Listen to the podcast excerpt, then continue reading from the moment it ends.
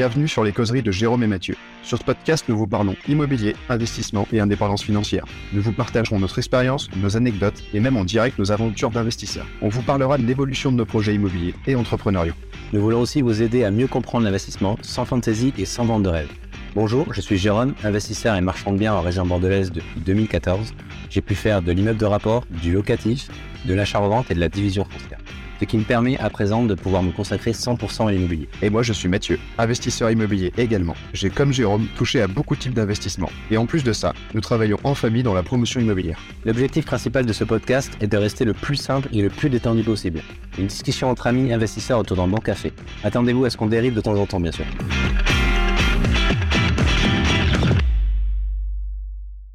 Bonjour à tous et bienvenue sur ce nouveau podcast Les causeries de Jérôme et Mathieu.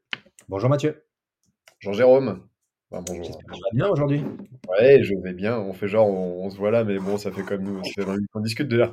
Ouais, on, se voit, bien. On se voit très souvent en ce moment. On fait des podcasts tous les jours parce que Mathieu part en vacances euh, pendant trois mois. Donc, euh, il faut qu'on fasse le plus de podcasts possible. Comme, euh, comme Vincent de Rantimo, le poste, s'il entend ça. Il est parti deux semaines en vacances, tout le monde, tout le monde lui dit qu'il est parti euh, la moitié de l'année en vacances maintenant. C'est ça, tu poses tellement qu'après, tu as l'impression que tu es parti trop longtemps. Et eh ben écoute, euh, ça va très bien, je suis très content parce que là, on va faire un épisode un peu spécial et ça me fait beaucoup rigoler. Même si euh, finalement, on, a eu des questions sérieuses puisque nous avons demandé sur Instagram depuis deux jours de nous poser toutes vos questions et on répond à tout. Ouais, exactement. Le but de ce podcast aujourd'hui, donc on n'a pas un sujet vraiment très précis sur lequel on va on va discuter pendant une heure. Euh, cette fois, on a pris l'initiative avec Mathieu, avec Mathieu de, de vous mettre une petite boîte euh, sur Instagram, une boîte à questions, de nous poser toutes les questions qui, qui vous passent par la tête. Et euh, le but aujourd'hui, c'est de répondre à toutes ces questions les unes après les autres. On répond à sans oublier personne, sachant que nous avons 1h15 maximum, puisqu'après, on a des rendez-vous tous les deux. Donc, on va répondre normalement. Et puis, si au bout d'une heure, on voit que qu'il nous en reste beaucoup, on fera des réponses express. Ouais, j'espère qu'on on aura tout répondu quand même. Voilà. C'est pas de passer non plus une demi-heure sur, chaque question. Le but, c'est de répondre. Et... Bah, déjà, euh, déjà, la première, parce que tu vois, le, problème de demander euh, quelque chose comme ça d'aussi large, c'est que la première question que nous avons reçue, qui nous vient de Romain, qui demande est-ce que c'est grave de vomir des mouches? Ah, oui, c'est vrai que si euh. on commence à répondre à ce genre de questions, on n'a pas fini. Euh, je sais pas trop. Dans le doute, j'ai demandé à ChatGPT. je te jure que c'est vrai. Qui m'a répondu très exactement J'ai beau être une intelligence artificielle, euh, il me semble que ça peut tout de même être grave. Euh, je vous conseille d'aller voir un médecin. voilà, première question répondue. Suivant. Suivant. bah vas-y, à toi. on va procéder. moi, j'ai, j'ai eu quelques questions, mais c'est surtout Mathieu qui a eu beaucoup de questions parce que Mathieu, c'est un influenceur. influenceur maintenant. Il a beaucoup d'abonnés, donc il a énormément de questions. Euh, moi, je suis beaucoup moins actif sur les réseaux, donc euh, j'en ai trois ou quatre qui se battent en duel, et puis euh, et Mathieu en a pas mal. Donc on va faire, on va faire les unes après les autres, tout simplement. Et puis on, puis on va essayer de dire un peu les personnes qui qui ont qui ont posé les questions, comme ça ils vont se sentir. Et juste, je précise, il est possible qu'à un moment il y a un petit peu de bruit, parce que on travaille côte à côte avec Roxane et on a, elle a une visio en plein milieu du podcast, donc elle va devoir déplacer toutes ses affaires. Vous allez sûrement la voir passer et entendre du bruit. Euh, et puis si ça vous plaît pas, vous Voilà. Euh, parce qu'on est, en fait, on a beau avoir plein d'appartements, on n'a toujours pas euh, assez de place pour se faire un bureau chacun. ça viendra, ça viendra avec le temps. Ça viendra. Quand tu feras ton petit studio dans le gîte. Pourquoi tu fais pas ton petit studio dans le gîte? Mais oui, c'est vrai, J'aime bien être à mon bureau. Voilà les questions suivantes. Parce que tu vois, euh, là, on part comme ça. Dans 40 minutes, on a répondu à deux questions. C'est sûr. Allez, c'est parti. Première question, moi, que j'ai reçue. Margot, donc Margot, donc c'est pas ma compagne, hein, c'en est une autre. Margot Sadri, euh, qui nous a posé donc, sur Instagram. Pourriez-vous nous, nous parler des SARL de famille, s'il vous plaît? Bah, Tu connais le sujet, il me semble mieux que moi. Ouais, je connais, je connais, c'est un bien grand mot. Euh, Margot, écoute, dans un premier temps, on voulait te remercier pour ta, pour ta question, vu que j'en ai pas eu beaucoup. Moi, le peu de personnes qui m'ont posé des questions, je les remercie. Je les paye même pour qu'ils posent des questions. on va pas s'emballer. Euh, la SRL de famille, euh, on en a parlé un petit peu, il me semble, si je dis pas de bêtises, quand, dans, le, dans le podcast de la fiscalité. Donc, je te propose de revenir sur le podcast de la fiscalité. Non, je rigole. On va voir la vidéo qui est là. Tu, vas, voir la vidéo qui est juste là, ici, là. Tac, tac, tac. Ça va t'amener sur la SRL de famille. Non, pas la SRL de famille, parce qu'on a parlé un peu de tout. Donc en gros, la SRL de famille, c'est une société que tu peux créer. Donc on appelle famille parce que tu peux créer. Si je dis pas de bêtises, hein, je dis bien avec les connaissances que j'en ai. tu peux faire ça avec ton mari, avec tes enfants et avec tes parents uniquement. si je dis pas de bêtises, c'est uniquement ces personnes-là de ta famille avec qui tu peux le faire. Je crois qu'aux cousins, cousines, ça ne fonctionne pas. Donc c'est vraiment les, les proches. en, ligne directe, non? C'est pas ça? Ouais, tout à fait, en ligne directe, exactement. D'après le peu d'informations que j'ai. J'ai un peu d'informations parce qu'il y a un projet que j'ai effectué que j'aurais dû faire en SRL de famille. L'avantage de la SRL de famille, en gros, ce que j'en ai compris, c'est que c'est une société dans laquelle tu raisonnes comme du LMNP. Donc en fait, c'est c'est comme du LMNP, sauf que tu le fais avec plusieurs personnes à la fois. Parce que quand tu achètes un bien immobilier en LMNP, donc qui est en nom propre, ça, ce, genre de, ce genre de bien, tu les achètes directement en nom propre et tu peux déduire du coup tous les avantages que tu as en LMNP. Le SARL de famille, du coup, c'est une société que tu vas créer du coup avec une autre personne physique ou morale. Non, physique, pardon, je dis des bêtises, avec une autre personne physique. Et tu vas pouvoir avoir les mêmes avantages que le LMNP. C'est-à-dire que tu vas pouvoir déduire, tu vas pouvoir amortir ton bien immobilier, tu vas pouvoir amortir tes meubles, tu vas pouvoir amortir tes intérêts, tu vas pouvoir tout amortir. Et tu vas pouvoir aussi toucher ton argent directement sur ton compte, en fait, comme, comme une société qui a l'impôt sur le revenu. C'est l'avantage de la SRL de famille. C'est que tu as l'avantage du fait que tu peux directement récupérer tes fonds comme une société qui a l'IR, mais tu as les, tu as les avantages fiscaux d'une société à l'IS, donc une société commerciale, comme du LMNP. Donc tu as vraiment les deux qui sont liés. La seule contrainte que tu peux éventuellement rencontrer avec du, du, la SRL de famille, c'est pour avoir ton financement. Je ne, l'ai pas encore fait. je devrais le faire normalement d'ici peu. Mais a priori, les banquiers sont un peu réticents par rapport à la SARL de famille, au financement en SARL de famille. Pour quelle raison, je ne peux pas te dire, mais c'est mon notaire qui m'avait expliqué ça. C'est peut-être des questions de risque, parce que SARL, ça veut dire Société à risque limité. Ouais, peut-être. le montant saisissable doit être proportionnel au montant des apports, un truc du genre. Et, il me semble qu'il y a quelque chose en plus sur la SARL de famille, pour en avoir parlé avec quelqu'un de proche qui le fait il y a, également l'exonération des plus-values, comme en LMP, ou des plus-values particuliers ou professionnels, je sais plus, qui peuvent être en jeu et du coup, c'est les mêmes avantages que le LMP LMNP, en fait, hein. LMP, LMNP, tu as les mêmes avantages, c'est exactement pareil en termes de plafond, en termes d'avantages, c'est exactement pareil. Et je pense que c'est beaucoup plus intéressant qu'une SCI et que ça protège beaucoup plus parce que la SCI, il faut pas oublier, quand on est associé dedans, on est redevable de manière indéfinie de toutes les dettes de la société. Et donc, si on est associé Jérôme et moi et que d'un coup, moi j'ai plus de thunes pour payer, même si Jérôme il a une part, les créanciers peuvent venir chercher Jérôme pour payer ce que moi je peux pas payer. Donc la SCI, ça protège pas très bien. Non, exactement. C'est pour ça que si tu achètes un bien avec ton conjoint, avec ta fille, ton fils ou tes parents, et que c'est quelque chose que tu veux louer probablement en meublé, et tu voudrais éventuellement revendre d'ici peu, je te conseille de partir en SARL de famille parce que moi je suis parti sur une SAS. c'est pas grave en soi, mais c'est pas, c'était pas le meilleur à faire. C'était pas le, meilleur, la meilleure chose à faire. Et aussi l'avantage de la SRL de famille, si tu achètes un bien en courte durée, étant donné que c'est comme du LMNP, si tu vas utiliser le bien toi-même, tu veux y aller pendant une semaine en vacances, mais tu peux y aller. C'est pas comme, comme une SCI, une SAS, pardon, où si tu veux profiter de ton bien immobilier, tu es obligé de facturer euh, la, la, société est obligée de te facturer une nuitée si tu vas dans le bien. Autrement, c'est abus de, bien social. Voilà, un ABS, et pas l'ABS des voitures, c'est l'abus de bien social, et ça fait pas du tout rigoler le fisc.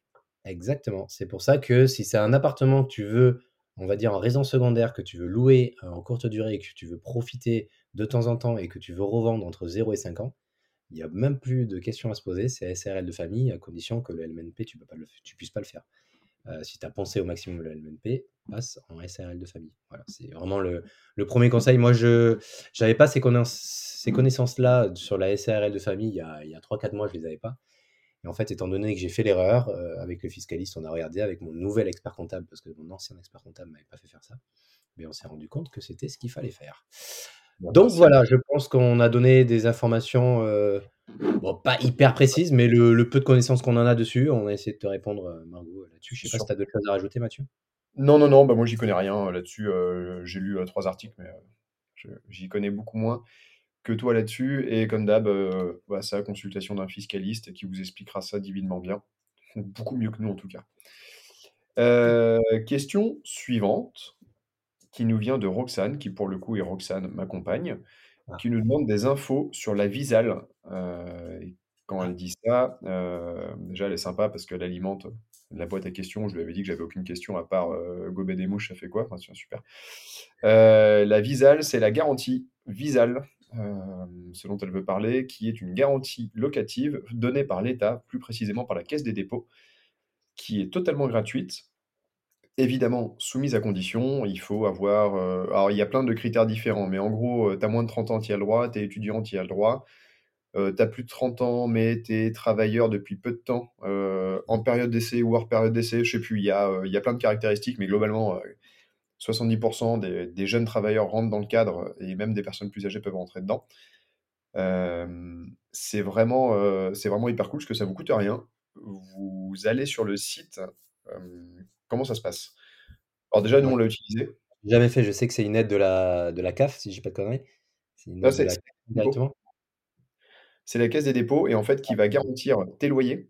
Enfin, ce qui fait vraiment le rôle d'une assurance loyer impayé, ça va garantir tes loyers gratuitement et ça va garantir euh, la, enfin pas la reconstruction, mais euh, les dégâts potentiels que le locataire aurait pu faire. Il y en a beaucoup qui misent là-dessus, hein, qui, utilisent, euh, qui utilisent directement ça pour avoir leur. euh, C'est hyper bien parce qu'une assur- et après les, les critères aussi pour entrer dedans, l'appart qu'on vient de louer à Nantes, on a demandé la garantie visale et pour une raison d'erreur d'impôt, je sais pas, il y en a que un sur les deux qui pouvait l'avoir tout de suite, donc c'est pas passé. Mais pourquoi est-ce que c'est pas passé? Parce que la personne qui était seule, qui est jeune travail, en fait, tu peux pas avoir un loyer qui excède 50% de tes ressources. Ouais. Bah oui. Donc, quand ils sont deux, euh, elle avait quand même le droit à, euh, je sais pas, 700 euros, là où nous on était à 790, donc c'est quand même pas mal. Je crois que le... c'est plafonné à 1500 euros. Et il y a plein de critères étudiants et autres. Euh, je ne vais pas euh, re- redonner tous les détails, mais c'est vraiment euh, hyper simple. Le locataire va sur le site, il crée son profil, il donne je sais plus quelles informations au document. En deux ou trois jours, il reçoit un montant maximal de garantie où l'État va lui dire bah, tu as le droit à 800 balles par mois. et il reçoit un numéro de garantie visale qui suffit d'indiquer sur le bail. Et ça remplace tout ce qui est cautionnaire ou garant. Il y a des investisseurs qui spécialisent à investir que comme ça que à recevoir de leur loyer que comme ça, ou qu'avec de- qu'avec des, euh, des locataires qui seront euh, rémunérés via euh, pff, 50-60% par la CAF. Il y en a beaucoup qui font comme ça. Ouais, alors attention, c'est différent. Ouais. Là, c'est vraiment le rôle d'une assurance loyer impayé qui est fournie par l'État, qui est gratuite. Exactement. Ouais, ouais, là, c'est complètement différent. Et euh, moi, je trouve que c'est vraiment, bien. Dès que, dès que je peux, enfin, dès qu'on peut, euh, on le fait. C'est simple. Si on peut pas, euh, assurance loyer impayé dans certains coins parce que mauvaise expérience, mais Visal, c'est c'est royal. Euh, Merci Roxane pour cette question, tu es bien gentille. Roxane, c'est très gentil. Euh, question suivante. Je, je vais, je vais en faire plusieurs parce que sinon, euh, tu vas éviter de coincer. Vas-y, vas-y. On a deux questions de Benji du 28. Sorry, euh, Je pense qu'il vit dans la région centre. Euh, qui dit Salut Mathieu, est-ce que vous êtes plutôt immeuble dalle béton ou plancher bois? Il parle Immeuble, le plancher bois? Est-ce que tu préfères avoir des dalles béton ou du plancher bois? Euh, Moi, ça va être très rapide. Je préfère avoir une dalle béton parce que sur la qualité de la construction, je pense que c'est mieux. Et euh, on va dire qualité sonore et autres. Mais après, je t'avoue que quand je visite, si c'est un plancher bois euh, qui tient, euh, ça me pose aucun. Ouais, C'est voilà. ça que je suis pas super fan de la question. Enfin, pas, je comprenais pas vraiment le- l'objectif de la question. Euh, dalle béton ou plancher bois, ouais, non, moi j'ai pas vraiment d'importance. Du, du moment où, où c'est bien fait, euh, si ça peut être en bois et c'est pas bouffé par les termites et que c'est solide, pourquoi pas. Tu parles euh, euh, comme une maison que, comme la fameuse ouais, maison par les j'ai termites. visité, j'ai visité une maison ce matin C'est la avec première fois que je vois un, rendu de- d'expertise avec. euh, c'est- je dis c'est la première fois que je vois un compte rendu d'expertise avec de la termite dans une maison.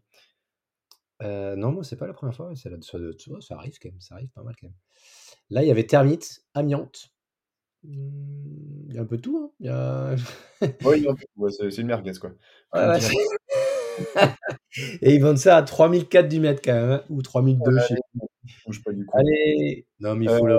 Benji, en gros, euh, en gros, ta question, Benji, euh, les deux sont bien. Euh, moi, quand je visite, souvent, ce que je fais, c'est que je me mets au milieu de la pièce, je, je saute sur place, euh, je pèse de tout mon poids. Si ça fait trembler tous les murs, ça fait un peu chier, mais ça va pas forcément m'empêcher d'acheter quoi. Mm. Ouais, il faut juste que C'est toujours pareil, hein. C'est, heu, dans l'immobilier, faut juste, heu, c'est juste une question de budget et heu, de prévisionnel. Si, si dans ton, prévisionnel d'activité et ton business plan, tu prévois, les chiffres pour refaire ton plancher, bah, c'est pas un souci, hein, c'est juste une question de chiffres. C'est juste une question de budget, tout simplement. Si tu as besoin de 10 000 euros de renfort, bah, il faut juste que tu chiffres tes 10 000 euros de renfort et que, la proposition que tu vas effectuer pour acheter ce bien immobilier soit en adéquation en adéquation, pardon, avec le montant de travaux que tu as à faire.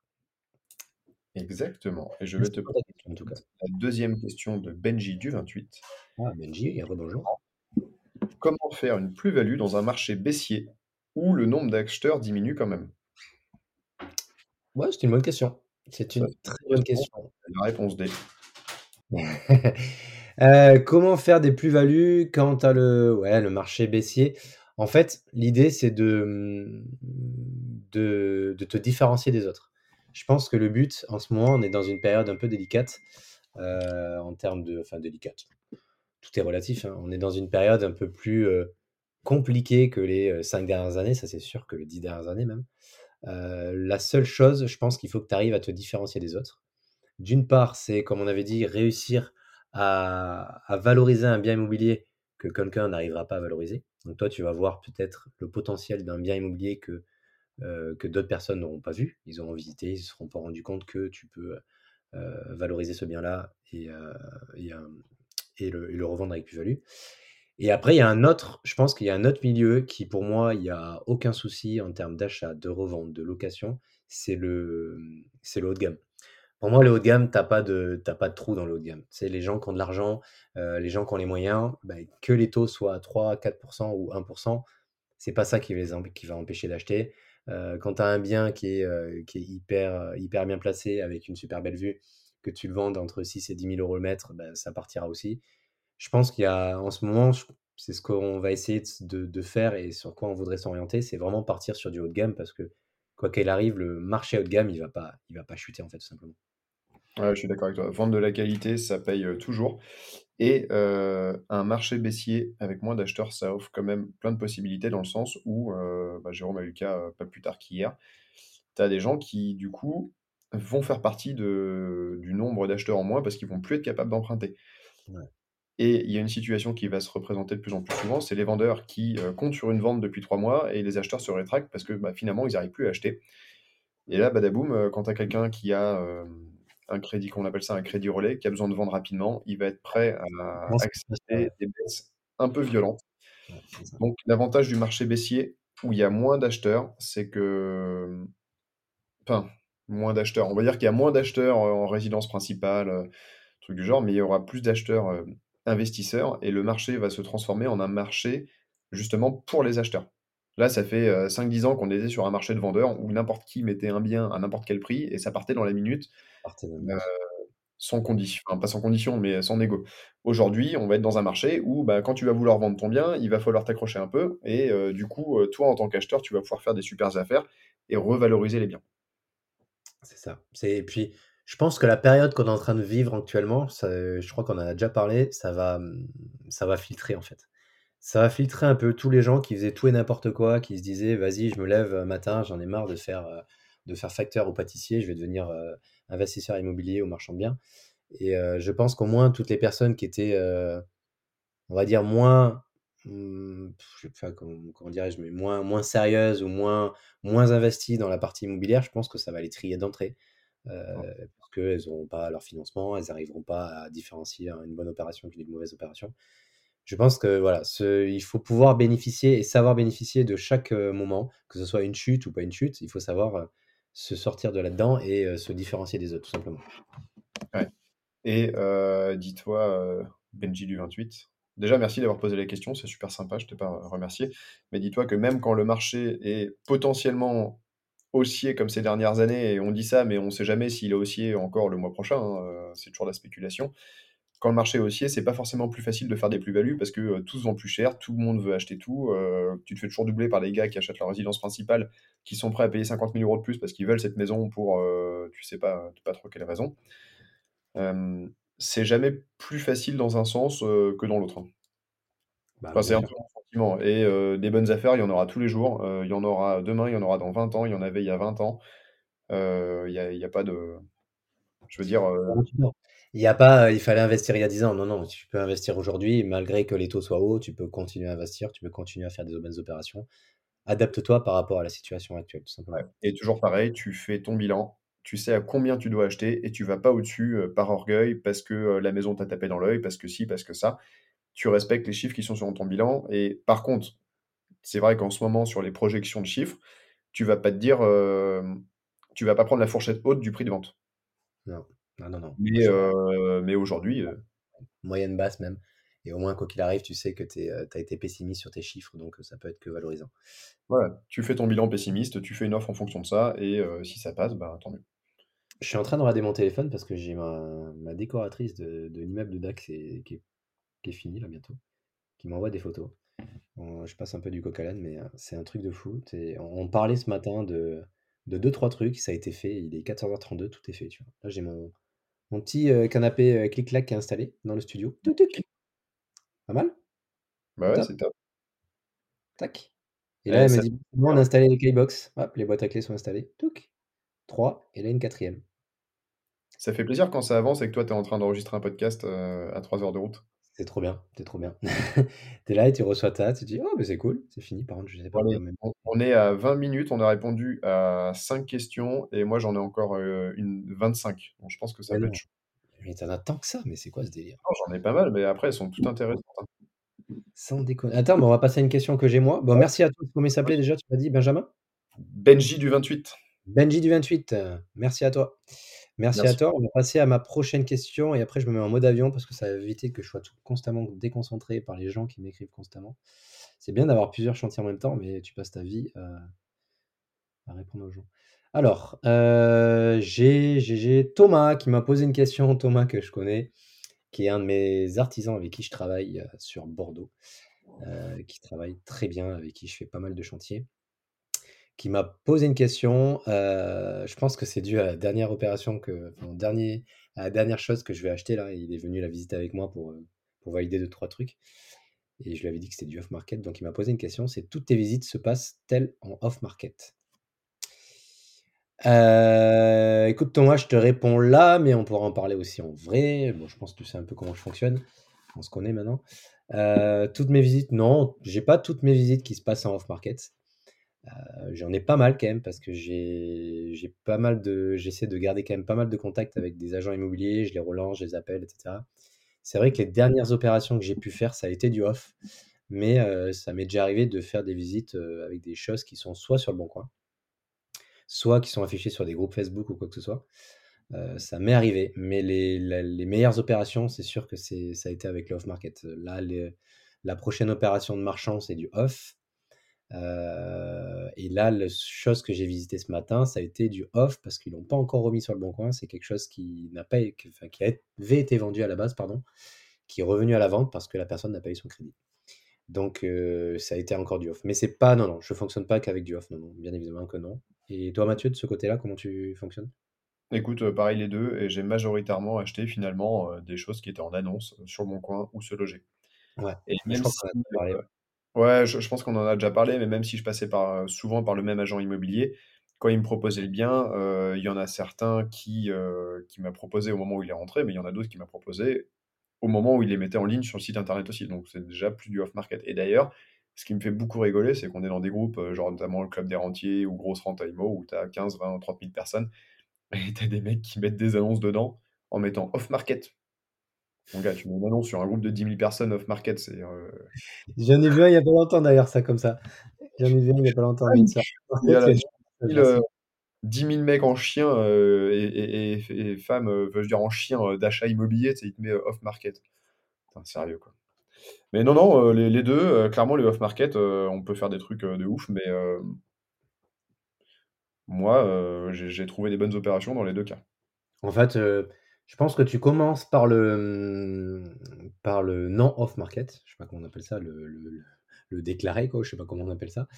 Et ensuite, le fait de commencer par ça, tu vas rencontrer des gens qui vont ensuite amener des affaires en off.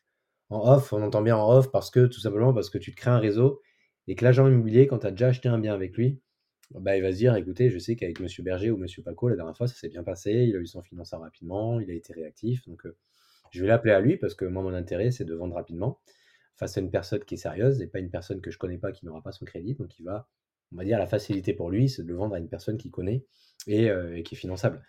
Donc heu, donc heu, donc donc voilà, donc il y a pas que du off, mais mais tu peux aussi, Par contre, moi, je sur ma position, j'ai plutôt fait de l'investissement locatif, mais c'est vrai que pour le pro, la promotion, marchand de biens et autres, enfin, notamment promotion immobilière, c'est, heu, 99% de off market. Ouais, De relations directes, de mecs enfin, ou d'apporteurs d'affaires. Voilà. Ça m'étonne pas. Oui, ou d'apporteurs d'affaires qui sont sur le terrain et qui te le présentent. Et je viens d'avoir merci à toi en tout cas Thomas, j'espère qu'on a pu répondre à ta question Merci et je viens d'avoir une question en direct. On est en direct, on est en live, heu, ça rigole pas. Premier sur. J'ai Esther qui est coach de CrossFit, de mon ancienne salle de CrossFit qui m'envoie un message. Heu, mais bon, c'est pas je vais lui répondre en perso parce que c'est juste un contact en fait. Est-ce que tu as un contact pour une salle de bain sur Bordeaux? ah voilà. Donc Esther, je te répondrai en direct. Heu, carrelage, douche, tout ça, OK. Beh, je lui répondrai en direct. Il y a des gens qui voilà, il y a des il y a des ça s'anime ça s'anime sur les réseaux, ça s'anime. Heu, moi, j'ai une question excellente, pizza avec ou sans ananas? Est-ce que c'est homologué de faire une pizza avec de l'ananas? Franchement, le mec qui fait ça, je pense que je lui chie sur le torse. Ouais, je pense un peu pareil que toi, mais ceci dit, j'ai jamais goûté une pizza à l'ananas. Mais en même temps, j'ai pas envie, tu vois? J'ai, non, mais c'est une pizza mec. C'est une pizza avec de l'ananas, c'est pas une pizza, faut arrêter les conneries. Ouais, ananas, heu, chorizo, saucisse, kebab, non, tu mets pas ça sur une pizza mon gars, c'est et mmh, c'est Stan qui nous pose la question et je suis sûr que Stan, il kiffe ça et franchement, franchement Stan. Stan, tu je sais pas qui tu es, mais tu reposes une question comme ça, ça va pas le faire du tout. Je vais t'envoyer Roxane, tu vas voir, heu, ça ça OK. ça va vite être réglé. Stan, il est très cool. Tu le rencontreras un jour, il est très marrant. Je vais t'envoyer, heu, Roxane plus, heu, comment il s'appelle, Ragnar Le Breton. heu Bam, dans les dents et puis tu vas voir. Tu vas voir si l'ananas tu vas en mettre. Michel Bonhomme. Allez, question est-ce que tu as une question sérieuse? Qu'est-ce qu'elle m'envoie Manon Daridou? moi, j'ai une question sérieuse. Oui. Ou alors, no stress. Je ne sais pas qui tu es, mais tu te reconnaîtras sûrement. Déjà, merci beaucoup pour ta question, qui est très pertinente, bien qu'un peu large, qui nous demande: «Acheter un bien pour en faire de la location de vacances, bonne ou mauvaise idée?» Eh ben, c'est très large, mais je pense que c'est une excellente idée. Hem, je après, heu, tu dis location de vacances, mais pour moi, c'est location courte durée. Ça oui. intègre, vacances ou travailleurs ou autre, hein. Heu, moi, sur mon patrimoine, j'ai jamais fait de location courte durée, clairement parce que j'avais la flemme et je pense aujourd'hui que c'est une énorme connerie parce que je me suis, heu, refusé un énorme potentiel de revenus, heu, contre, une charge de travail qui, au final, si elle est bien gérée, est peut-être peut-être pas si importante que ça. Ouais, c'est ça, c'est la courte durée, en fait, je pense, ça te permet de passer un cap en termes de rentabilité d'investissement immobilier. Certes, c'est de la gestion et de l'organisation qui est complètement différente. D'ailleurs, il y a des choses à voir et à mettre en place, je pense, pour ça. Parce que tu peux très bien passer par une conciergerie, heu, c'est réglé, tu en parles plus, heu, tu payes, heu, 20 à 25% tu la payes 20 à 25% par mois. Donc il faut vraiment que ton bien soit très rentable pour pouvoir te permettre ça. Mais si tu as plusieurs biens et que tu le gères toi-même, sans pour autant avoir d'expérience ou sans pour avoir de l'automatisation, ça peut être très compliqué. Mais, oui, con concrètement, ce que toi tu veux faire, c'est de la courte durée. Tu achètes un logement donc pour les vacances, ça que tu vas pouvoir utiliser toi-même et que tu peux louer par la suite. Assure-toi juste que si vraiment le bien, heu, tu es intéressé de l'acheter, assure assure-toi juste que le peu que tu veux louer éventuellement dans l'année, ça rembourse, ça rembourse au moins ton crédit et que le bien immobilier te coûte pas d'argent à la fin de l'année quoi, tout simplement. Ouais, t'en génère, c'est une chose, mais au moins qu'il te coûte pas d'argent. ou que si si tu le mets en location longue durée classique, est-ce que l'opération est tout de même rentable ou à minima va se payer toute seule? Exactement, Ensuite, si tu veux mettre en location, courte durée ou location de vacances, feu et j'écoute pas mal les gentlemen investisseurs, toi aussi je crois que tu commences, je je sais pas trop écoute, et sur les 2, il y a Yann qui parle régulièrement de la location courte durée que lui fait dans des petites villes. Il donne pas les chiffres, mais dans des villes plutôt moyennes et finalement il fait, il fait des chiffres, ahurissants. Genre, tu vois, des studios dans les petites villes à 1 000-1 500 balles, et comme il dit régulièrement, il y a plus de gestion. Lui, il passe avec des femmes de ménage et il gère, plus ou moins en direct, je sais pas trop, heu, comment, mais heu, ça a l'air d'aller quand même dans ce qu'il dit en en termes de de charge de travail, parce que j'ai cru comprendre que c'était un un peu un flemmard comme moi. mais par contre, il arrive à faire des revenus, qui multipliés par le nombre d'appartements sont énormes et ça permet vraiment de passer un cap en termes de, bah, de de cash, de je je trouve pas le mot, mais, sur la De route rentabilité, de cash, tout simplement parce que, vous allez en fait, la, mmh, tu vas ce qu'on dit, tu vas peut-être payer une conciergerie ou tu vas peut-être avoir un peu plus de travail de gestion, mais quand tu vas mettre bout à bout, tu vas tu vas quand même générer beaucoup plus de fonds. Surtout, si vraiment le bien je pense qu'il faut faire de la courte durée à condition que tu gagnes moi je dis maintenant mon calcul c'est, minimum 2 fois plus que de la que de la location classique. En Si tu net. t'emmerdes pour gagner, heu, 200 balles de plus par mois, franchement, le fais pas, il faut de la longue On durée puis parle, paye heu, tu dis 2 fois plus en net, dans la poche? ouais, ouais, ouais, en net, ouais. Ah ouais, mort, autrement je le fais pas. Non, non, autrement je me 2 fois plus, heu, autrement ça sert à rien du tout. C'est pour gagner 200 € de plus par mois, moi je je le mets en longue durée, la gestion, le le le stress, tout ça, c'est même pas la peine. Pour exemple, j'ai un appartement, bah, j'en ai maintenant là j'en ai plusieurs en courte durée, mais j'ai celui de Pessac où j'ai reçu le la facture hier ou avant-hier, que j'ai à Bordeaux là. J'ai j'ai j'ai de chiffre d'affaires, je suis à 2000, heu, 2000-2000-2005. Je dois être à 2005 de chiffre d'affaires et en net dans ma poche par mois, je suis à 2000, heu, entre 2000 et 2100 par mois. Pour exemple, théoriquement, cet appartement, c'est un appartement que tu loues, heu, 800 800 € par mois, en longue durée. Donc, heu, clairement clairement, il y a largement, rentabilité à le faire en en courte durée. Et pour moins, je le ferais pas. Pessac, pour ceux qui connaissent pas, c'est quoi comme ville? C'est, heu, c'est où? Enfin, c'est quoi? C'est autour de Bordeaux, c'est ça? C'est.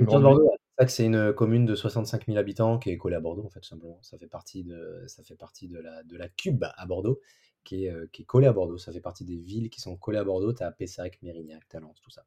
Parce que le centre-ville de Bordeaux, c'est une petite ville, hein, quand même, on est que 200 000 habitants et ensuite tu as plein de tu plein de communes, heu, tout autour. Oh là là, les notifications! Vraiment relou ça, quand même, hein. À chaque fois, je suis en ne pas déranger sur mon ordi et mon téléphone et puis sur mon ordi, je reçois des notifications. C'est ça? donc donc voilà, je pense qu'on a répondu merci à sa question. Sofresh pour ta question, Sofresh No Stress pour ta question. As fresh, no stress. heu, Jérôme? Comment? Tu as une question? Ouais, j'en ai une, j'en ai une, j'arrive, hein, j'arrive, j'arrive. C'était c'était c'était c'était où? Ah oui, celle-là a été longue. Alors, c'est Margot qui nous écrit: «Hello Jérôme, je suis un peu de retour pour l'écoute des podcasts, mais je me rattrape en ce moment. Je suis un peu en retard, pardon, pour l'écoute des podcasts, mais je me rattrape en ce moment. Je viens de réécouter le podcast Fiscalité et aurai une petite question récap. Je comprends que le LMNP est supérieur est super très super intéressant, pardon, mais requiert un achat en nom propre. Ainsi, si on investit avec une autre personne sur ce type de statut, on n'a pas d'autre choix que d'acheter en indivision. Ce qui n'est pas idéal si on se, ouais, si on se brouille dans, dans, nos, dans notre achat. Ainsi, il vaut mieux préférer le LMNP si on investit seul, si seul, pardon, je vais y arriver, en nom propre et LMP si on investit avec un ou des associés via une SCI, afin d'éviter tout problème en cas de brouille. De brouille, elle me met, hein. je relis exactement ce qu'elle met. Est-ce que c'est un bon récap J'ai pas compris toute ta question. Ainsi, il vaut mieux préférer le LMNP si on investit seul en nom propre et le LMP si on investit avec des associés via SCI. Non, en fait, elle se confond. En fait, elle a confondu le LMP et croit que c'est dans la SCI. Alors, euh, Margot, on va reprendre, on va essayer de reprendre un peu tout ça. En gros, tu as le LMNP, donc qui est la location meublée non professionnelle, et tu as le LMP, qui est la location meublée professionnelle, qui se fait euh, du coup en nom propre. Une fois que euh, ton plafond LMNP, euh, tu atteins les plafonds LMNP, c'est-à-dire tu as deux, statuts pour atteindre ce, plafond, soit les revenus de, euh, tes, biens immobiliers dépassent les revenus de ton foyer fiscal, donc dans ces cas-là, tu passes en LMP, soit tu es en courte durée et ton plafond est de 23 000 euros. Donc si tu passes à 24 000 euros, tu passes en location meublée professionnelle. Donc tu vas payer l'URSSAF, etc. Tu vas payer des charges supplémentaires. La SCI, comme tu, comme tu dis, c'est une société qui peut être, euh, donc c'est une société civile immobilière qui peut être soit à l'IR, soit à l'IS. Euh, à savoir que si tu veux faire du meublé, tu seras obligatoirement une SCI à l'IS. Mais si tu veux faire du nu, tu seras une SCI à l'IR. L'IR, tu es imposé donc sur les revenus, euh, tu as l'impôt sur le revenu, et l'IS, euh, tu es imposé sur les sociétés. C'est une société commerciale. Donc c'est vraiment deux choses complètement différentes entre la société et le nom propre. Nous, ce qu'on avait conseillé et ce qu'on a dit avec Mathieu quand on a parlé de ça, c'est tu utilises au maximum le LMNP, donc tu achètes en nom propre, tu meubles ton appartement et tu le loues en LMNP. au maximum, si, tu, si bien sûr c'est nécessaire pour toi, si ta commune est, si ta commune est intéressante pour faire ce genre de choses, parce qu'il y a certaines communes où la location meublée ne fonctionne pas, parce qu'il il faut louer des T3, des T4, ce genre de biens. Et les gens qui louent des T3 et des T4, ils veulent pas des appartements déjà loués. Ils veulent, c'est des familles, ils veulent mettre leurs meubles, ils veulent mettre tout ce qu'ils veulent. Donc, ça dépend de la commune. Si vraiment tu as besoin, et s'il y a une demande pour faire du LMNP, éventuellement, tu peux le faire. et ensuite, une fois que tu as atteint tes plafonds, tu peux plus emprunter en nom propre, ben, tu vas passer en SCI à l'IS, du coup, quand tu veux faire du meublé. Je pense que j'ai réussi à répondre à ces questions. Je ne sais pas si Mathieu. Et est-ce qu'il n'y avait pas une question d'association euh, ainsi, il vaut mieux préférer le LMNP si on investit seul en nom propre et le LMP si on investit avec un ou des associés via SCI. Ouais, alors du coup, je pense que tu as, remis au clair les choses sur la LMP, LMNP société. Mmh.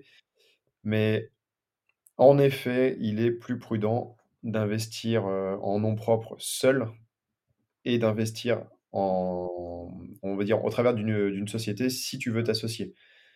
Après, ça peut très bien se passer, mais dans le cadre où ça se passe mal avec ton associé, c'est plus simple à gérer si tu es en société et ça peut même se gérer en amont par ce qu'on appelle un pacte d'associés qui permet, euh, en fait, euh, le jour où vous signez, vous écrivez euh, toutes les, les, choses qui peuvent se passer avec votre avocat et vous anticipez les clauses de sortie futures.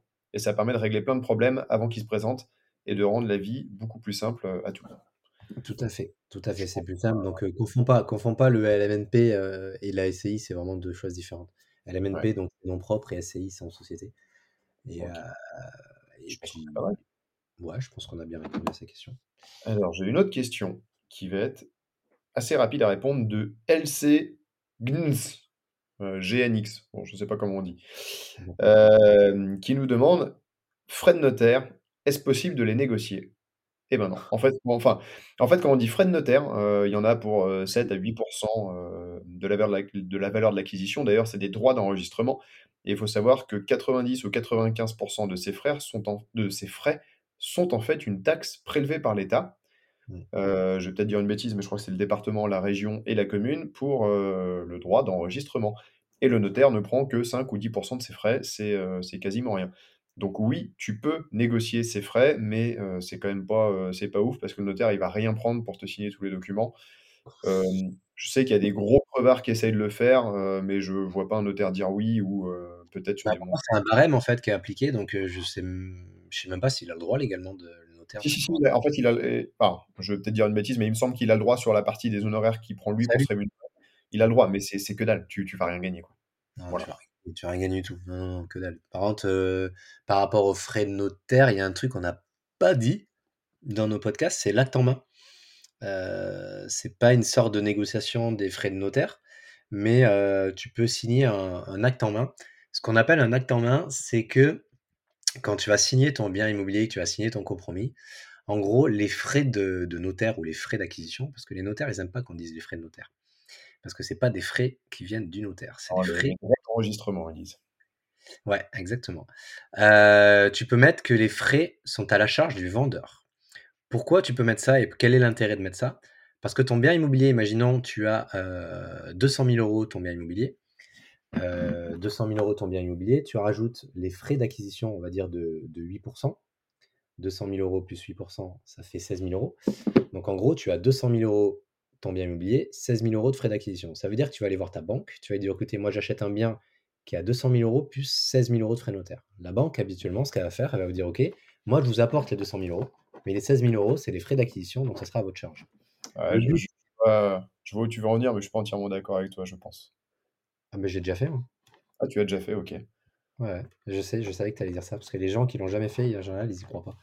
Mais ouais, le, le but étant de tu dis que tu signes le compromis en acte en main. En gros, en acte en main, ça veut dire que les frais d'acquisition sont à la charge du vendeur. Donc, tu ne vas pas acheter le bien immobilier 200 et plus 16, tu vas acheter le bien immobilier 216. C'est-à-dire qu'à la banque, tu vas pas demander 200 plus 16, tu vas demander 216. Et eux, ils vont pas voir, ils vont pas batailler les frais de notaire où ils sont, machin, ils vont te dire, nous, on ne finance pas 200 000 euros, mais on va vous financer 216 000 euros. Et ensuite, c'est le notaire qui va reverser euh, le surplus au, vendeur. Et ça te permet de pouvoir rembourser tes frais notaires via le crédit bancaire. Et c'est vraiment, c'est vraiment hyper, hyper, euh, hyper puissant. Moi, je sais que je l'ai fait sur tous mes premiers biens en locatif, j'ai fait comme ça, c'était super. Et ça passait à chaque fois? Mmh À condition que le notaire avec qui tu travailles, il connaisse l'acte en main. Parce qu'il y a beaucoup de notaires, ils ne savent même pas ce que c'est un acte en main. Ouais, super, des notaires de qualité. Ah, exactement, notaire de qualité. Quand tu commences à dire je vais faire un acte en main et qu'il te dit je sais pas ce que c'est, ouais. dégager. Ouais, bah, tu vois, mon avis, c'était un peu bah, ce qu'avait mis d'ailleurs Vendeur de Vérité, c'est que je me dis, le banquier, il est quand même pas con, il sait bien qu'il y a des frais de notaire qui sont payés à un moment, et il peut peut-être les demander. Mais je l'ai jamais fait moi-même, donc. oui, mais il pas justifier le montant, il sait, sait pas en fait. Parce qu'il connaît pas le prix exact du bien immobilier, il connaît pas le prix. Donc en fait, il va pas batailler. Il va pas batailler là-dessus parce qu'il voit 216 000 euros le, le, prix d'achat. Il sait qu'il y a des frais notaires, mais ils sont ventilés dedans. Donc, il sait pas à quel montant. Donc, lui, il voit un prix d'acquisition. En fait, comment ça marche C'est que eux, ils financent une opération. Ils voient que le prix de l'acquisition est de 216 000 euros. Et lui, ce qui, fait, ce qui va te financer, c'est le prix d'acquisition. Et s'il voit que c'est que 200 000, eh ben, il va te financer que 200 000. D'accord. Ouais, ça marche bien. Ça marche très bien. Ben, je pense qu'on a. C'était tout. merci, euh, LC. On va t'appeler LC. Euh, pour ta question. Et j'en ai une, euh, une autre de David Guénan, qui est un très bon copain, qui me demande à partir de quand on doit mentir aux banques. pourquoi mentir? Oh là là, grosse question. Alors, on est plusieurs à parfois avoir peut-être oublié un document sur ces demandes de financement. Le risque, quand on fait ça, c'est que si jamais, en fait, la, d'une, il faut pas mentir, euh, et on vous le conseillera jamais. Si ça vous arrive d'oublier un document, bon, ça, ça peut arriver. Le risque, c'est que la banque, le jour où elle va se rendre compte que vous avez omis de lui parler des 15 appartements que vous avez dans la banque d'à côté, si elle s'en rend compte, elle peut vous demander de rembourser instantanément le prêt immobilier. Et euh, si vous avez 200 000 à lui rembourser euh, demain, ça peut faire très mal au cul. Voilà. ensuite, euh, mentir aux banques, ben, je ne saurais pas le conseiller. Non, mais je pense pas que ce soit une très bonne idée, hein, à moins que tu se... Non, moi je le conseillerais pas non plus. Euh, je pense que l'idée, c'est de créer un lien avec ton banquier et que tu crées une confiance avec ton banquier. Si, euh, si tu crées une confiance avec ton banquier et qui, euh, par la suite, bah, il te financera tes projets tout simplement. Et puis le jour où tu es au plafond max avec ce banquier-là, bah, tu passeras à un autre banquier, ainsi de suite, et lui qui aura un plafond un peu plus, un peu plus supérieur, et ensuite tu passeras à un autre, tout simplement. Le, moi, je pense qu'il faut fidéliser les gens avec qui tu travailles si tu commences à prendre pour un compte en banquier et, lui mentir, bah, la prochaine opération, bah, il te financera pas et tu vas passer au prochain et tu vas faire que du one shot en fait. Et le one shot, c'est pas ce qu'on, c'est pas ce qu'on recherche. Ouais.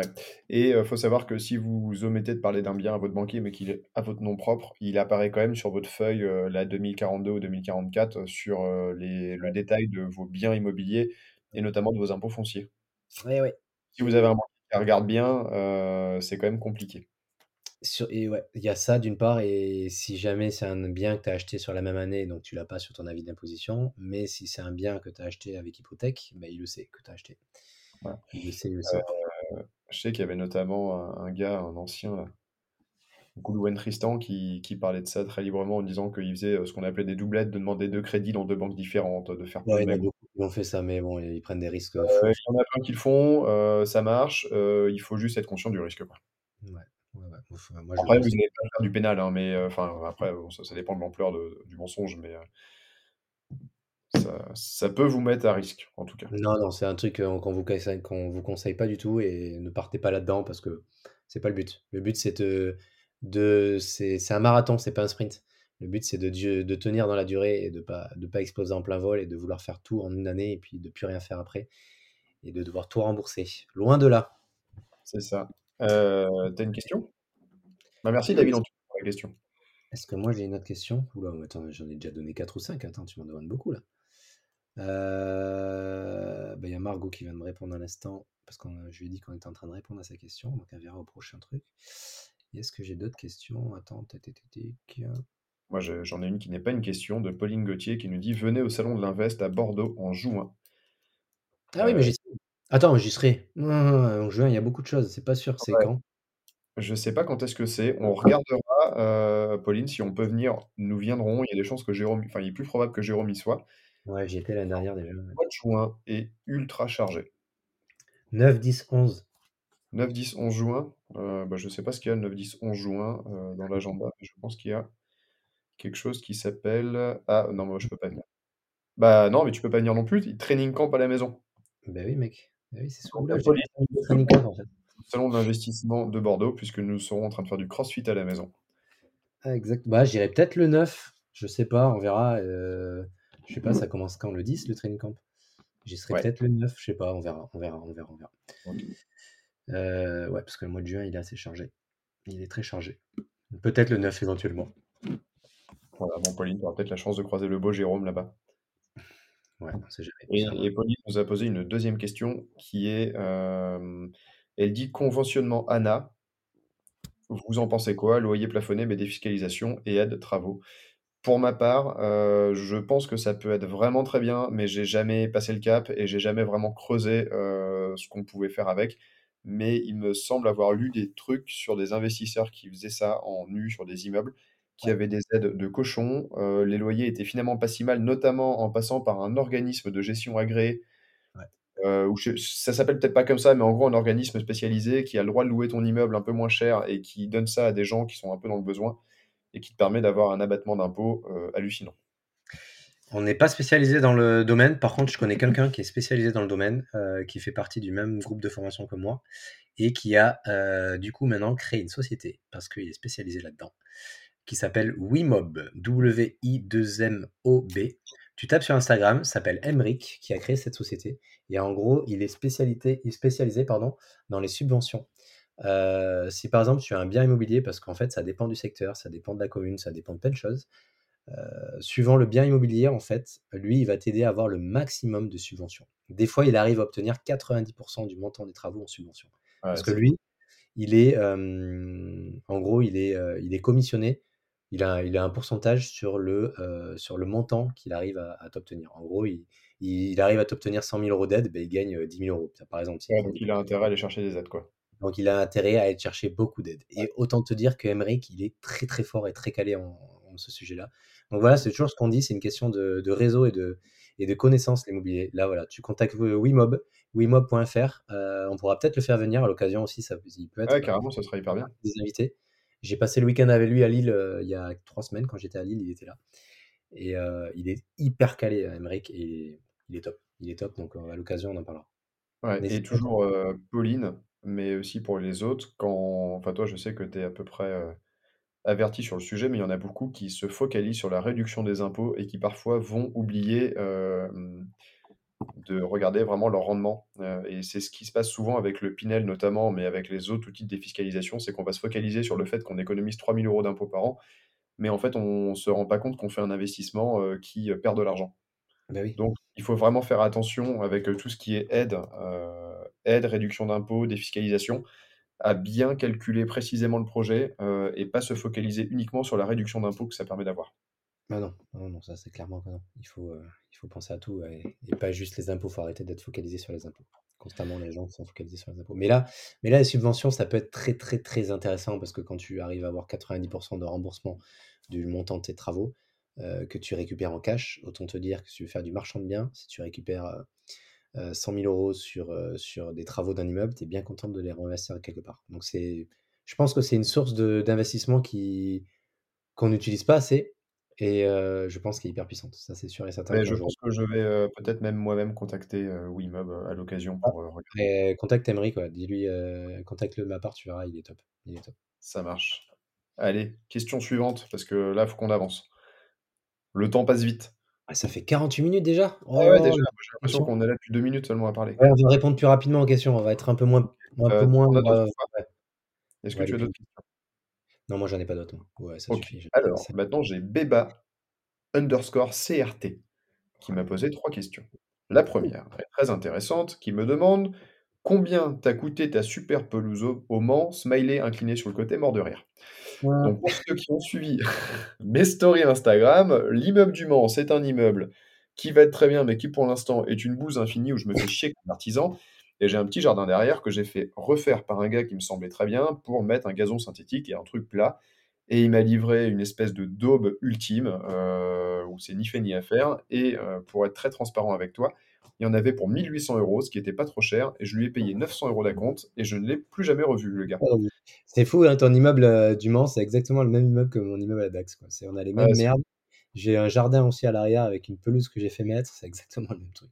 Donc pour l'instant, Béba, 900 balles et je pense que ça va coûter 5 ou 6 000, voire peut-être plus à le refaire vraiment propre.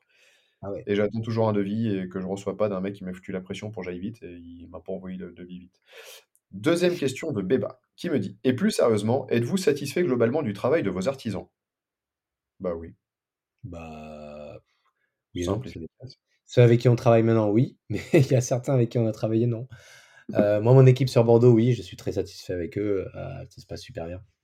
Après les mecs avec que les mecs que j'avais à distance, non, bien sûr que non, j'étais pas content parce qu'il y en a certains avec qui ça s'est mal passé, mais ça, ça dépend. Ouais, bah, moi un peu même constat, heu, à Nantes, Valoris Eco, heu, hyper bien, incroyable, franchement, travail de ouf. Heu, en plus, c'est des gars bien, ils sont mis au CrossFit, donc heu, c'est cool.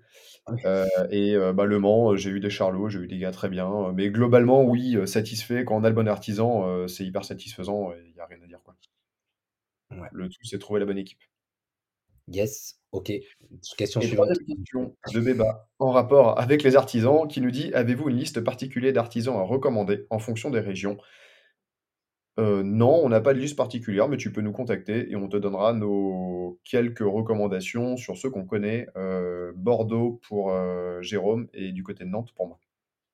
Tout à fait, tout à fait. On sait que c'est compliqué d'en avoir des bons, donc n'hésite pas à nous contacter. Bon, tu toujours pas d'autres questions? Non, non, mais j'en ai pas, non, ça va pas. Nous avons une question venir de quoi? Bat Bat, FSHS. Ouais, Ça me dit quelque chose, c'est Je qui? l'ai vu, Insta, lui. Je crois qu'il m'avait envoyé un truc. Ouais, H heu, bah, désolé, hein, parce qu'on a que vos pseudos et heu, je vais pas me balader sur vos comptes parce que sinon, heu, je vais voir des notifs et heu, je vais me perdre. Qui nous dit: «Salut!» bah, déjà merci d'avoir posé ta question. Pareil pour Béba, hein, merci, pour tes questions. Il nous dit: «Salut, comment vous êtes-vous connus et combien avez-vous de projets en cours chacun?» Comment on s'est connus? Bah, tout bêtement via Instagram, au départ. J'ai suivi, Jérôme Invest. Ah, Jérôme Berger Invest, ouais, tout à fait. Jérôme m'a Berger Invest, après ton passage chez le grand Christophe Orbanghen. Ouais. Et heu, pour l'histoire, heu, Roxane, qui est ma compagne, bosse pour Résilience, une marque de vêtements de CrossFit et elle a fait une compétition avec le stand où tu étais dessus. Bah, attends, tu as le verre en main d'ailleurs. Il a le verre en main au moment où je dis ça, des Bergerac Contest, incroyable. j'étais en train de voir, j'ai arriver, exactement. Ah, c'est incroyable et des Bergerac ouais. J'avais mis une story sur, heu, des BGR, j'avais dit que j'étais au BGR et tu m'avais écrit en me disant que ta compagne faisait tenait le stand de Résilience. Voilà et on s'est parlé comme ça et puis de fil en aiguille, on est devenus, heu, très bons copains et on va très probablement faire des projets ensemble, en plus du Ouais, podcast. exactement, exactement Et combien as-tu de projets en cours? combien j'ai de projets en cours? Heu, pas tant que ça en ce moment. Pas tant que ça. J'ai un immeuble qui est terminé là, ça y est, qui va partir en location. J'ai Rêve de Vigne qui est aussi terminé, enfin qui se termine, on est sur la fin, donc tout est sur la fin. J'ai ma maison, ma résidence principale, heu, qui finit dans un mois et heu et j'ai une opération de marchand qui arrive, donc heu, voilà. Là, c'est en gros, je suis en mode, je finalise ah non, j'ai mon appartement aussi sur la côte landaise, qui est aussi fini dans dans 15 jours. Donc en gros, il y a tout qui va se finir là. Il y a tout qui est en finition, donc j'ai eu quelques mois un peu compliqués parce qu'il y a eu beaucoup de suivi travaux. Mais là, il y a beaucoup de choses qui vont se finir, donc donc on est à la recherche de nouvelles opérations. Nickel. Et moi, pour ma part, heu, pour ce qui est du perso, c'est pareil, c'est pas beaucoup de projets. C'est, heu, le chantier de l'immeuble qui a brûlé à Sablé, 12 appartements, transformés en 11 parce qu'on a recollé les 2 qui avaient brûlé. Hem, c'est en train de se faire, il y a encore pas mal de choses à faire, mais je pense que fin mai, normalement, les travaux en rapport avec l'incendie devraient être terminés et ensuite, ce que je fais, c'est que je découpe l'immeuble, j'en vends une grande partie, je vais peut-être garder 3-4 appartements qui seront du coup, payés, et exploiter ça, sûrement en location courte durée pour une partie. Ensuite, j'ai l'immeuble du Mans qui, heu, fait 3 appartements, qui va être en location courte durée, j'espère début mai.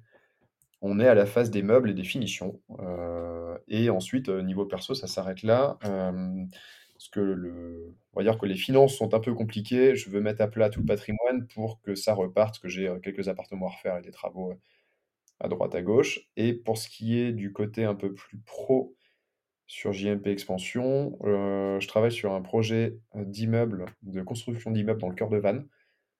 Entre 5 et 8 logements sur, heu, 500-600 mètres carrés de construction. Donc ça, c'est un projet qui est plutôt cool avec le on va dire le cœur de ville accessible à pied, ça c'est top. Heu, un projet de lotissement à Missillac, voire peut-être un deuxième. pour faire entre 7 et 9 lots. un autre terrain à Missillac, je parle des trucs où on est bien, bien avancé. Un autre terrain à Messillac pour faire 20 à 30 logements collectifs. c'est dans la société, mais c'est moi qui suis chef de projet là-dessus, donc c'est plutôt cool.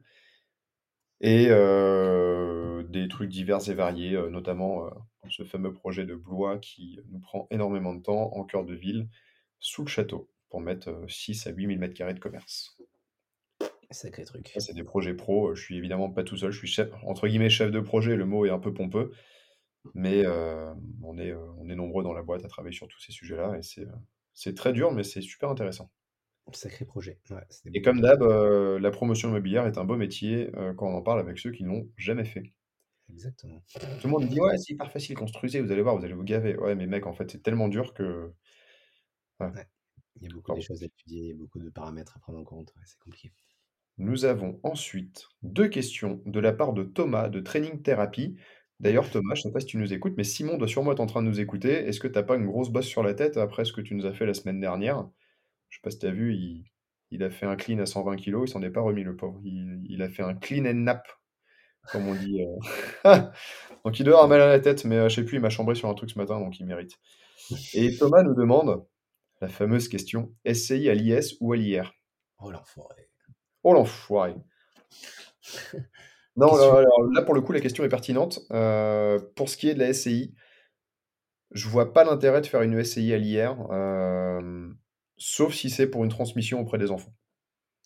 Ouais, ou sauf si tu veux faire du déficit foncier, tu fais en nu et tu fais, euh, tu fais avec une SCI à l'IR, mais ça, en fait, il n'y a même pas, a même pas, il a même pas besoin de répondre. Je pense ça dépend de, ça dépend de chaque cas en fait. Ouais, c'est ça, ça va dépendre de plein de projets, En fait, ça dépend de chaque cas, ça dépend de, plein de choses par rapport à ta, ta situation personnelle.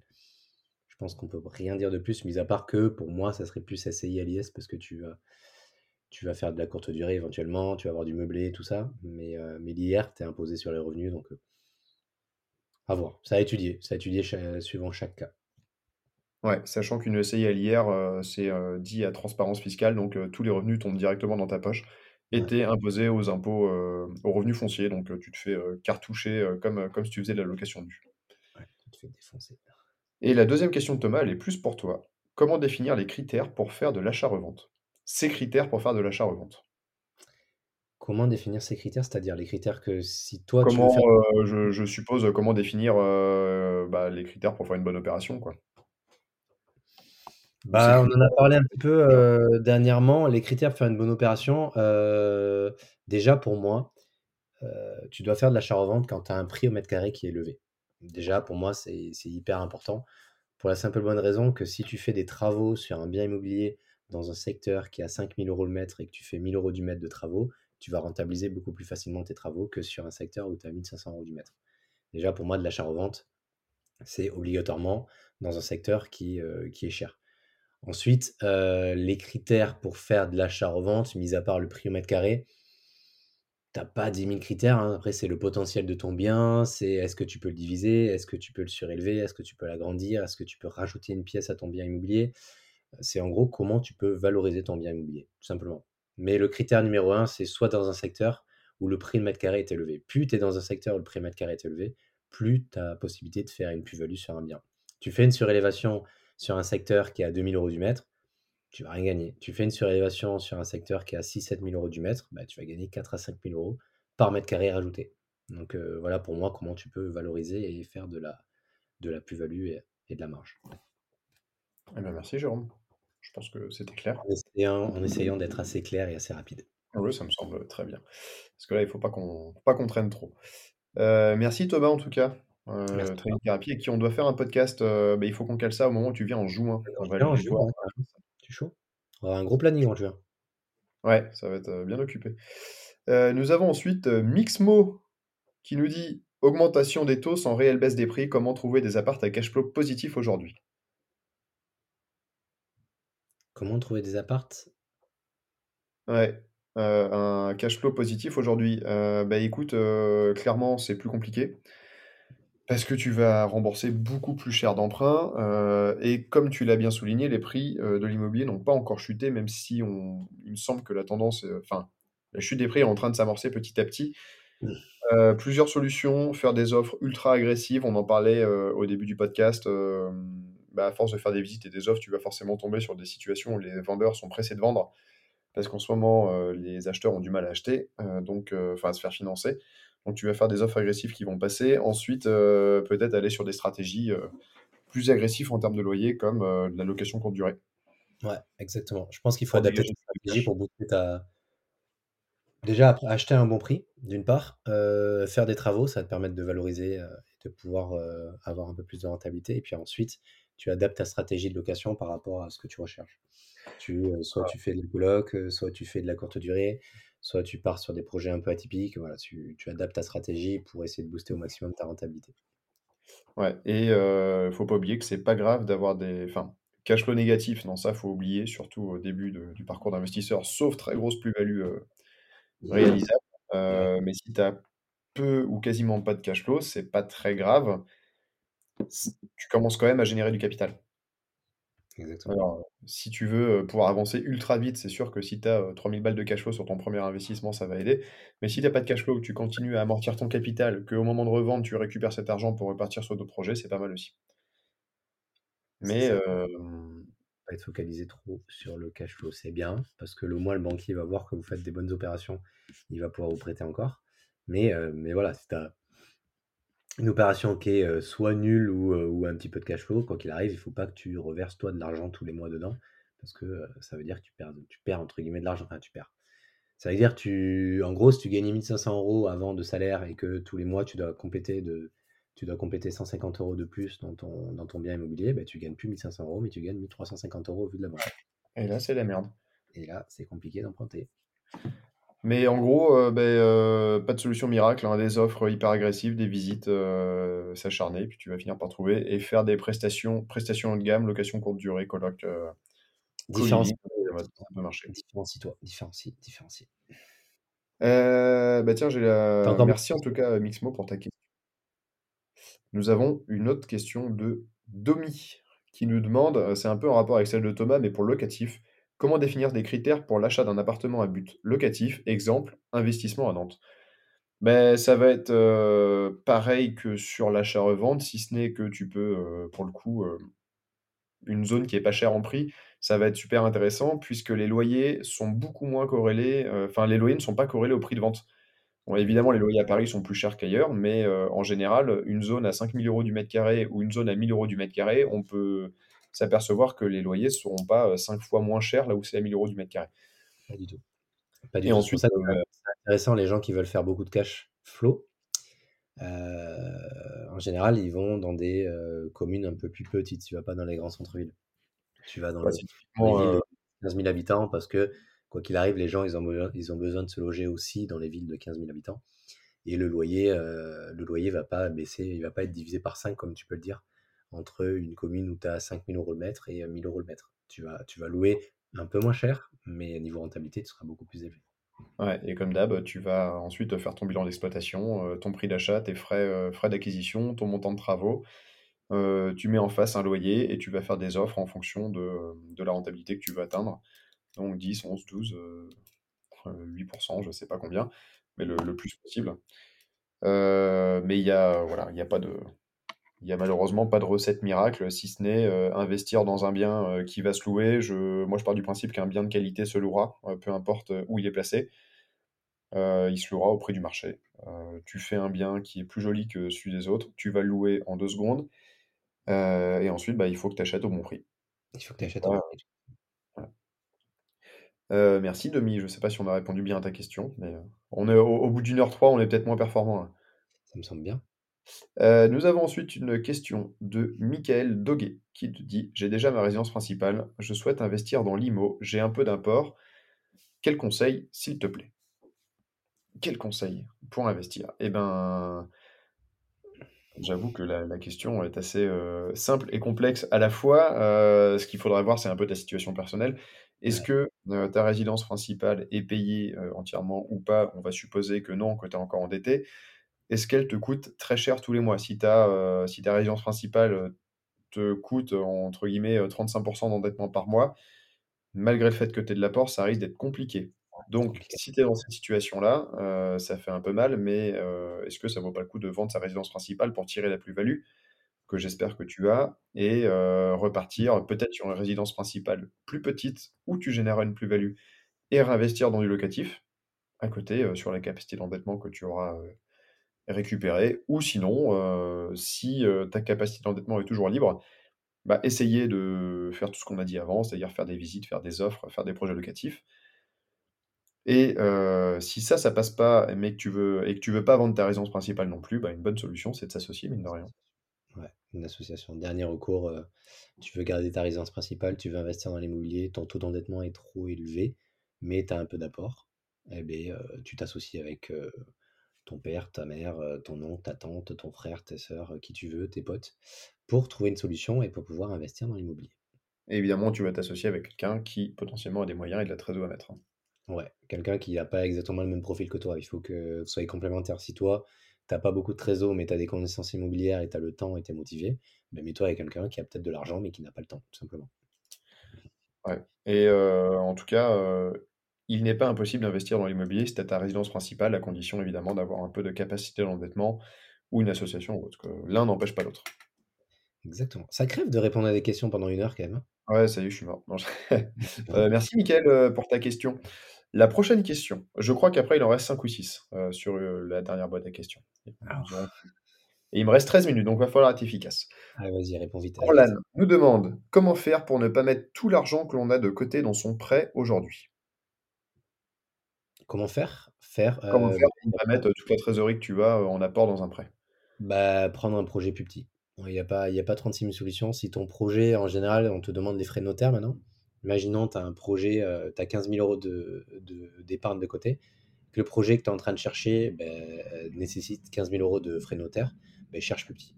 Cherche un projet avec un avec un montant, un montant plus petit qui te permettra de d'apporter moins d'argent et au moins ça te permet de répartir sur plusieurs projets. C'est tout. Ou l'association. Ouais, ouais, j'allais j'allais dire exactement la même chose, heu, l'association sinon et heu, rappelez-vous tous qu'on n'investit jamais dans un projet locatif si on n'a pas un bout de trésorerie. Heu, il faut pas se mettre à poil au moment où on investit, parce que si vous arrive quelque chose, que vous avez, heu, 2 ou trois mille balles à sortir et que vous les avez pas, ça peut être un peu, heu, un peu rude. Il faut avoir, heu, souvent on dit un an de loyer d'avance. Heu, ça peut être beaucoup pour certains, mais il faut avoir le plus possible de cash de côté. Exactement. Heu, mais hem En gros, Orlan, heu, projet plus petit, heu, faire peut-être plus de banques pour trouver celle qui te demandera moins d'apport, même si en ce moment c'est un peu chaud, ou association Ou association et hem, merci en tout cas Merci, et merci. après, oh là là, il y a les questions qu'on a reçues en message privé, notamment de Yann Détienne. Attends, on va lire ce que nous dit Yann. Ah oui, j'ai oublié, autant pour On moi. avait oublié Yann. Fameux Yann, on allait on allait t'oublier Yann. Alors, Yann, il nous dit plein de choses. Il a un long long message, heu et je me souviens plus ce qu'il dit, donc on va tout relire. Il nous dit: «Salut les gars, merci pour le podcast encore, ça fait partie de mes rendez-vous hebdo». C'est incroyable, je trouve. J'ai plaisir à vous écouter, vous amenez de la valeur gratuite. En plus, vous répondez à mon cas perso, j'en profite. Ah, bah, tu bien raison. Non, on va te faire rater Yann bientôt. Ouais. Sur le format, il nous dit: «Je vous vois pas faire un format de 15 minutes alors que vous mettez 20 minutes à lancer le sujet». Il a pas tort. Moi, 1 heure, ça me va bien, on a l'impression de passer plus de temps avec vous, ça rend ça plus communautaire. Cool. Compromis. Ouais, parce qu'il répond au podcast, heu, sur le compromis. Le podcast qui est sorti, heu, il y a quelques heures, il a déjà écouté, il nous fait une réponse. Le séquestre n'est pas obligatoire, oui, mais les vendeurs peuvent être chiants. Est-ce le fait de ne pas vou alors, est-ce que le fait de ne pas vouloir en mettre est une raison valable pour que le vendeur se rétracte et ne signe pas le compromis? Heu, oui, c'est une raison valable, sûr, car on est d'accord sur le prix et la chose, notamment les les clauses suspensives, mais le séquestre est quelque chose de propre à la transaction elle-même. Je parle du cas, bien sûr, où le vendeur a contresigné l'offre et est donc déjà engagé. Je pense ouais, ouais, je Ça dépend ce qui est indiqué sur ton offre, parce que maintenant, ce qu'on demande de plus en plus, c'est sur l'offre, tu mets ton offre et quand avant de contresigner le vendeur, tu demandes tes conditions suspensives, tu demandes, heu, le dépôt de séquestre. Moi, c'est ce que j'ai actuellement. Si sur l'offre, tu as indiqué un sé dépôt de séquestre à 10% bah, tu es tout simplement, heu, baisé. Tu seras obligé, entre guillemets, de le faire ou alors tu signes pas et tu vas pas au bout du projet. Si dans le cas, tu avais pas parlé de dépôt de séquestre, heu, sur l'offre, bah, tu peux toujours le négocier avant de signer, comme on avait dit avec monsieur, heu, on a parlé dans le podcast. Mais, heu, mais il peut refuser. Il peut bien évidemment refuser parce que c'était pas indiqué sur l'offre. Donc, heu, c'est pas précisé, donc il peut très bien refuser et puis, ne pas te vendre le bien. ouais, heu, bah, j'aurais pas dit mieux. Et il nous dit ensuite, en dessous, Aussi, tu dis, le vendeur ne veut pas vendre, ne veut pas rendre le dépôt de garantie. Mais ce séquestre, il est chez le notaire. Du coup, c'est le notaire qui ne veut pas le rendre. Si c'est le cas, c'est abusé pour un représentant de la loi euh, qui fasse ce genre de choses. Euh, je pense qu'il parle du moment où tu as récupéré ton dépôt de garantie ou tu as galéré. Ouais, tout à fait. Parce qu'en fait, un dépôt de garantie, quand une personne rend le dépôt de garantie, il faut l'accord, quoi qu'il arrive, euh, du, du vendeur.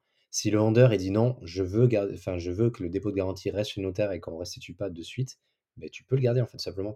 Le, notaire n'a pas pour obligation de rendre le dépôt de garantie une fois que les refus de banque sont acceptés. C'est ça, c'est vraiment une légende. Moi, je pensais aussi, mais, mais j'ai eu le cas, j'ai eu le cas il n'y a pas si longtemps que ça. mon notaire, il pouvait pas, enfin, déjà, c'était pas chez mon notaire. C'est moi, je parle, voilà, je parle dans le cas où le dépôt de garantie n'était pas chez mon notaire. Peut-être que si le dépôt de garantie avait été chez mon notaire, j'aurais peut-être éventuellement pu le récupérer de suite. Mais le dépôt de garantie était chez le notaire vendeur. Et là, dans le cas où il était chez le notaire vendeur, eh ben, étant donné que le vendeur n'autorisait pas à rendre le dépôt de garantie, ben, le dépôt de garantie est bloqué. Et pour débloquer le dépôt de garantie, tu es obligé de partir en procès simplement pour euh, prouver ta bonne foi, comme quoi tu as euh, fait toutes tes démarches nécessaires pour obtenir ton financement et tu l'as pas eu euh, parce que ça dépendait, ça dépendait pas de toi malheureusement. Donc tu dois prouver, tu dois tout prouver pour montrer pour montrer ta bonne foi tout simplement. C'est juste ça. Ok, bah, merci pour le retour. Bah, Yann, on te laisse Yann, des, questions sur tous nos podcasts, hein, parce qu'on te connaît. Il est d'où Yann Non, c'est pas lui qui est du sud? Si, je crois, qui mmh. va contacter Carolin pour faire des apéros, il me semble. nous avons une autre question de Explosive Fitness qui nous demande si vous êtes, si on est totalement rentier de l'IMO ou si nous avons toujours un boulot salarié à côté. Pour ma part, je suis toujours salarié de la boîte familiale de promotion immobilière. Je pourrais presque être quitté le boulot. Je l'ai fait l'an dernier pendant un an. Je pourrais presque le faire. Après, j'ai fait quand même pas mal de conneries que je suis en train de réparer maintenant qui font que j'ai perdu du temps à ce niveau-là. Mais Pardon, j'ai le stylo qui est tombé. Clairement, non, non, je suis toujours salarié euh, et c'est ce qui me permet de bouffer, même si euh, je suis pas loin de pouvoir franchir le pas. Bah, notamment euh, avec les locations courtes du roman, c'est bon. Enfin, je vais être dans le cadre où, où ça ira. Quoi. Mais j'aime bien ce que je fais, je suis content. C'est ouais, C'est hyper intéressant. Tu apprends plein de choses. un métier comme le tien, il n'y a pas de raison, tu es libre, tu es dans l'immobilier, bon, il n'y a pas vraiment de raison particulière. clairement, ce ne serait pas la boîte familiale, non, je, je vivrais que de l'investissement et je, je ferais que ça, c'est sûr. Il n'y a aucun doute là-dessus. Oui, clairement, c'est différent. Et toi, mon cher Jérôme? Et moi, moi, oui, par contre, j'ai quitté mon salariat, moi, il y a un an, ça fait un an, ouais, parce qu'on est en avril 2023, j'ai quitté mon salariat en avril 2022. Donc moi, ouais, je vis complètement de, de l'IMO. Euh, de mes biens et de, mon de mes opérations de marchand parce que je fais du marchand bien à côté. Moi, je fais que ça exactement depuis un an. Ça, c'est cool quand même. Ouais, ça change la vie. Ça change la vie. C'est quand même complètement différent. Merci, Explosive Fitness. On va un peu vite parce que là, on a encore 6 minutes. Euh, la prochaine va être très rapide. Euh, c'est Domi. Je crois que tu as déjà posé des questions, Domi, mais nous répondons à celle-là quand même. Exemple d'un bon investissement que l'on pourrait faire aujourd'hui dans une grande ville. Et je vais être très rapide en disant euh, par exemple, un appartement en location courte durée atypique. Quand j'entends atypique, je veux dire un peu style love room, jacuzzi, euh, rénovation de dingue avec des super, euh, des super prestations. je pense qu'il y a des rentas de malades à tirer là-dedans. Ouais, ouais, c'est sûr. À moins que. fais attention quand tu dis grande ville, pas des villes où tu as la loi de compensation, bien sûr. Ou alors tu as des locaux commerciaux et que tu fais dans un local commercial. Mais, Ouais, ou, ou par exemple à Nantes, tu as le droit d'en faire un. Tu as le droit de faire un Airbnb sans, sans problème. Ouais, ben voilà, c'est le un très bon truc. Tu fais courte durée, dans grande ville, et ça marche très très bien. Le logement atypique, ça peut très bien marcher. J'ai vu un gestionnaire de conciergerie la semaine dernière euh, qui me parlait à Nantes de rendement entre 15 et 18%, même sur des, des logements normaux. Juste bien géré. Putain. Donc euh, voilà, pas mal. Euh, Domi, voilà, j'espère que nous avons répondu de manière simple la question. Ensuite, Jacob qui nous dit, qui est agent immobilier chez Rentimo, hyper efficace d'ailleurs, Jacob, il nous dit qu'on est au max du, du pourcentage d'endettement. Quel conseil pouvez-vous donner pour continuer? On a, déjà parlé, on a déjà répondu à ce genre de questions. Euh, une fois que tu es au max du taux d'endettement, bah, tu as l'association, tout simplement. Tu cherches des associés qui ont un taux d'endettement, plus plus bas que le tien, plus faible que le tien, ça va pouvoir de ça va pouvoir te te permettre de continuer à investir. Et association et heu et ou arbitrage de tes biens. Ouais, tout à fait. tu regardes les Pour 5 cas, hem, c'est, notamment Gilles Grimm qui disait ça, enfin comme tous les tous les tous les investisseurs. Ça fait toujours un peu chier de vendre, mais tu regardes tes biens et heu, moi je l'ai fait l'an dernier, j'ai regardé celui où j'avais le plus de plus-value à prendre et j'ai vendu celui-là. Tout bêtement. Tout à fait. Et le cash que tu rentres te permet de peut-être de racheter, heu, 3 ou 4 fois le celui que tu le bien que tu viens de vendre. Bien Avec le jeu des apports, des effets de levier et tout. Voilà Jacob et la petite dernière question nous vient de Ah! Maxime Baumel qui nous dit: «Une petite RP ou de la location en premier investissement?» il est toujours tiraillé, heu, dit: «Je suis toujours tiraillé entre les 2». Ça, c'est la grande question qui arrive très, très, très, très, très régulièrement. Il y a pas de de bonne ou de mauvaise situation, comme on dit. Je pense que la Je vie pense d'abord faite de rencontres. c'est ça exactement. Je pense que je sais même pas quoi te répondre parce que pour moi, il y a pas de il a pas de meilleur truc. C'est vraiment comment tu le sens. Si tu veux faire un achat-revente, heu, en résidence principale, bah, et que tu veux investir dans ta résidence principale, tu peux, mais il faut que tu connaisses le prix de ton marché, que tu connaisses à quel prix tu peux la revendre, que tu te mettes pas au max de ton taux d'endettement parce qu'autrement tu seras complètement bloqué par la suite. Après, comme on dit souvent, ce que tu peux louer, c'est quelque chose que tu ne peux pas acheter. Donc tu peux très bien louer, par exemple, un bel appartement en centre-ville de Bordeaux que tu as pas les moyens d'acheter, donc ça te permet de vivre dedans en location. Mais à côté, en parallèle, tu fais un achat en investissement locatif, qui après, si tu fais un bel investissement en en en investissement locatif, avec un gros cash flow qui peut permettre de le payer, heu, le loyer de ta résidence principale. Donc il y a pas vraiment de pour moi, il y a pas de de bonne ou de mauvaise, heu, situation. Ça dépend ce que tu veux faire. Ouais, je suis, entièrement d'accord avec toi. Ça coupe un petit peu ton son, donc j'espère qu'on aura tout. Heu, moi je enfin j'aurais dit exactement la même chose que toi, mais j'ai compris ce que tu voulais dire, donc je pense que tout le monde aura compris. Heu et moi, heu, ce que je rajouterais, c'est que si tu l'un ou l'autre est très bien, heu et juste que si tu as l'envie d'investir après, ton premier investissement en RP, en résidence principale, il faut que tu aies une plus-value potentielle à faire. Ouais. Te mets pas au ras la gueule, Voilà. Si tu fais ta RP, t'en mets pas ras la gueule à 35 Non, mais c'est ça. Fais une Heu, RP, les mecs, heu, heu 30-20-25% et garde un peu d'endettement pour le reste. Tu achètes ouais, ça, tes RP, tu es à 35% de ton endettement, heu, tout te coûte cher, la taxe foncière, heu, tout, la taxe d'habitation, enfin, tu te fais racketter tout le temps, là. Si tout ça, tu es ras la gueule et que tous les mois c'est compliqué et que tu es obligé de bouffer des pâtes, bah, c'est mort pour investir et en plus, si tu as acheté trop cher et que tu as pas pensé à la plus-value et que potentiellement tu peux perdre de l'argent parce que tu as craqué sur les matériaux, heu, là, c'est chaud. Mais si tu achètes une RP où tu as une belle plus-value à faire, heu, c'est très bien. C'est aussi bien que d'acheter un appartement en investissement locatif en premier. Ouais, c'est très bien. Par les temps qui courent, maintenant, c'est bien la résidence principale que tu vas revendre dans 1 ou 2 ou 3 cas ou 4 ans et ça te permet de faire de la marge et de la faire de la plus-value et cette plus-value te permet de pouvoir investir après dans l'immobilier. C'est pas c'est pas une tort. Exactement. Heu, beh, voilà, on a fait le tour de toutes les questions. Heu, moi, j'ai, 1 minute et après je dois enchaîner. Du coup, bah, c'était cool. C'est vrai que Ça coupe quand tu parles et ça la l'image freeze. Je sais pas si ça te fait pareil, moi? ah mince, ouais, ça me fait pareil pour toi. Bon, bah, j'espère que vous aurez la fin du podcast. Ouais, ça coupe de temps en temps et ça freeze, ouais, c'est un peu chiant. C'est bizarre. bizarre. Pourtant, j'étais en train de regarder, j'ai bien ouais, Non, moi, j'ai tout. On verra bien. Bah, merci à tous, heu, pour vos questions. J'espère que nos réponses vous auront, heu, plu et n'hésitez pas toujours à nous envoyer des répon enfin des questions plutôt, nous mettre 5 étoiles, partager, liker, vous connaissez la musique, hein. Au maximum, partagez au maximum. 1 heure 18 de réponse à vos questions. On a essayé de faire au maximum. Merci à tous et partagez au maximum et commentez au plus que vous pouvez. Merci, à bientôt. merci, salut à tous.